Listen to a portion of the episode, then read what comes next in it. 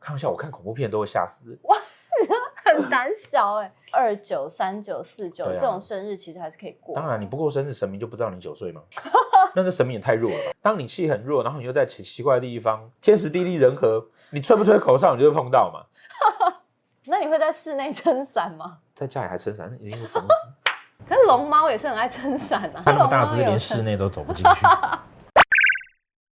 哎，小帆，你今天有什么问题？就人家都说什么，嗯如果你发长好像过腰嗯还是哪里，不能就随便乱动你的发长。这个概念哈、其实是中国的那个道家在讲符咒啊，嗯哦，符咒那个力量哈、就来自于这种地方。你看那个咒那个字，咒那个字是两个口，然后下面一个鸡嘛，对不对？嗯对哦，鸡是桌子的意思嘛，嗯就像我们这样子啊，我们哦两个人坐在桌子前面啊闲聊的对时候闲聊拉塞的时候聊出来的，对，然后聊出来的华人会有那种所谓的身体发肤受之父母的嗯，嗯概念，嗯嗯嗯再加上在古代，其实剪发并不是件容易的事情，所以为什么古代人会蓄发？他没有办法像我们这样子每天动不动就剪头发，这件事情对他来讲就是个重大的事情，那他当然就要挑日子。嗯，哦，男生随便所以这也还好嘛。是啊，常常会有人说什么酒的生日都要低调过去，到底为什么会逢酒必衰？逢酒必衰哈，来自于几个概念。第一个概念是啊，《易经》在谈人生的循环哦，嗯或人生的数的时候啊，到了九的时候，从一二三四五六七八到九的时候呢，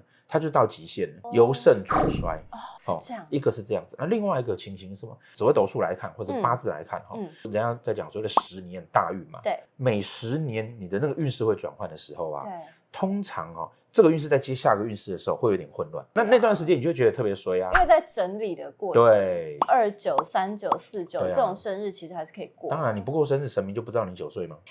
那这神明也太弱了吧。常常有人就是会犯太岁嘛，嗯所以安太岁这件事情其实是蛮重要的。嗯安太岁还不如安太座。一般大家的讲法就觉得哦，好像今年是你的太岁年，然后你就特别倒霉。这个跟刚刚我们讲说那个你逢九就特别倒霉，就其是实同一样样，因类为似意思啊对，因为你你被暗示了，就会觉得一切都是因为这件事情。嗯我就是跟金牛座不合，难怪对我男朋友一直跟我吵架。那你不想想看，你每天晚上跟人家喝酒不回家，他当然跟你吵架。我们很容易习惯性的啊，把自己的问题推脱到理由或借口上面。嗯懂，孕妇也有很多的禁忌，不能参加婚丧喜庆这件事情，我非常不能理解。不能拿剪刀，我可以理解，可能就是古时候的人可能觉得刀啊，可能就是会有危险，或者可能不小心滑倒之类的，嗯然后会戳到自己之类。可是我婚丧喜庆到底是为什么？不能拿剪刀哈、它背后的原因哦，是因为风水的关系。风水其实在谈一个居住生活的舒适，动不动放一堆刀子，有的没有的，你睡在那边，你怎么会觉得它是舒适的事情？所以风水上来讲，当然就不希望说。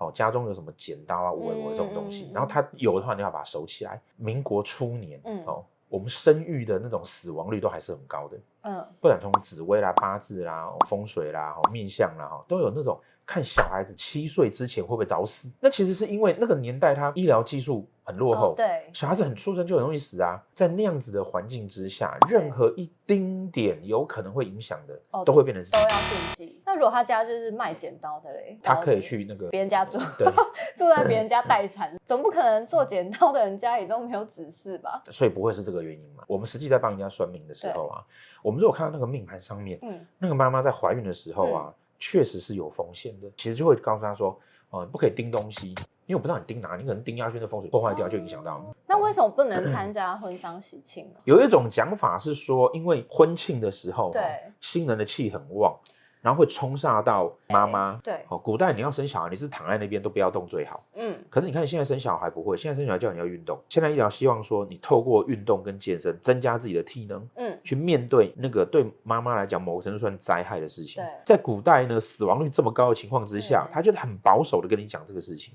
进庙里拜拜，嗯有些人会说生理期女生不能进去，这个讲法的背后包含了。嗯，封建时代啊，嗯那种男尊女卑的概念。如果说今天他是一个好的神明，他怎么可能他会怎么去可能会觉得你脏啊？身体自然的状况啊？对他怎么可能就对觉得你对脏？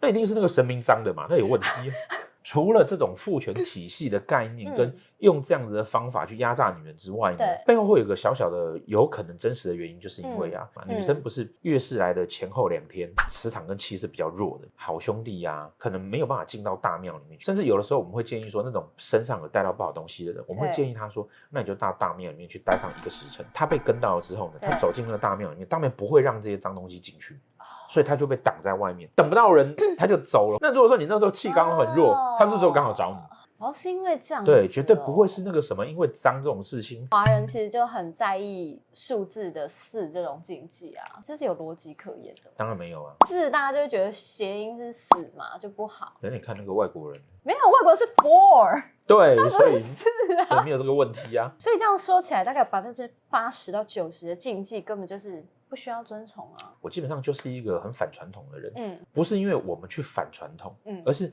绝大多数人在去接受传统的时候，他不去做思考，不去思考说这传统合不合理。明清两代的女生都要裹脚啊，嗯你怎么可以把嗯你的小孩子的脚骨头打断，然后把它绑成那么小？那就是个传统啊。那你晚上会吹口哨吗？我 OK，哎，大家不是说晚上不能吹口哨吗？重点古代人晚上干嘛要吹口哨？ 重点是壮胆啊，哦，就是走在那个山路或是对吹口很哨暗的壮胆地方，然后对就对。那你走在山路很暗的地方，你还吹口哨，如果你的 刚好你的气又很弱的时候，那个可能有个在那边等很久，一直都很无聊，没有人陪就他。听到说哎、有人哎有人来来了，了有人他就跟上来了可以吹直笛吗？很多人就小朋友都会晚上来练直笛呀、啊，对啊，你讲到重点了。就没道理直笛可直以，立可以，口哨不行可以啊对不。对主要的原因都是因为，当你气很弱，然后你又在奇奇怪的地方，天时地利人和，你吹不吹口哨，你就会碰到 嘛。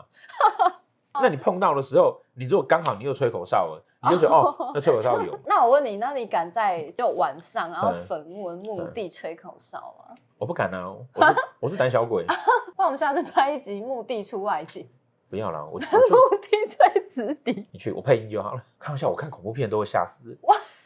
很胆小哎、那你会在室内撑伞吗？室内生产不会打到人吗？那所以其实可以、嗯是吗？它主要原因就是不会打到人嘛，那如果家里没人呢？在家里还撑伞，那一定是疯子。比如说，我看到说有个人在家里面撑超伞，级有问题，我就跟你讲 说，哎、小白，我们家对面有一个人在家里面撑伞走来走去、 哎，这样真的超级奇对怪不对的。？这句话传出去之后，倒过来想，就会觉得说对啦不可以这样做。可是龙猫也是很爱撑伞啊，龙猫不会在室内，它平常也有撑吧？它那么大龙只，猫也啊有连撑室内都走不进去。 在古代啊，因为法律不完善，因为它有某一种目的，嗯所以它会把它加注的变得很严重。对很多我们所知道的事情，其实是在那个时空背景之下提出来的，要去防范你做这些事情，所以呢，就给了你一个紧箍咒在那边。嗯你回去想它的原因的时候，你会发现，哎，它其实有一些事情是有道理的，嗯但有一些事情其实是在现在来看是无稽之谈。对哦，东西方文化都会有。大家还有想到说有什么是你们平常有听到很奇怪的哦，然后不能做的，也欢迎那个留留言言给给我我们们。对，我们搞不好可以做第二集。好，谢谢大家。哦利用折斗术改变命运状况，改变自己的人生。大家支持一下我的新书，谢谢。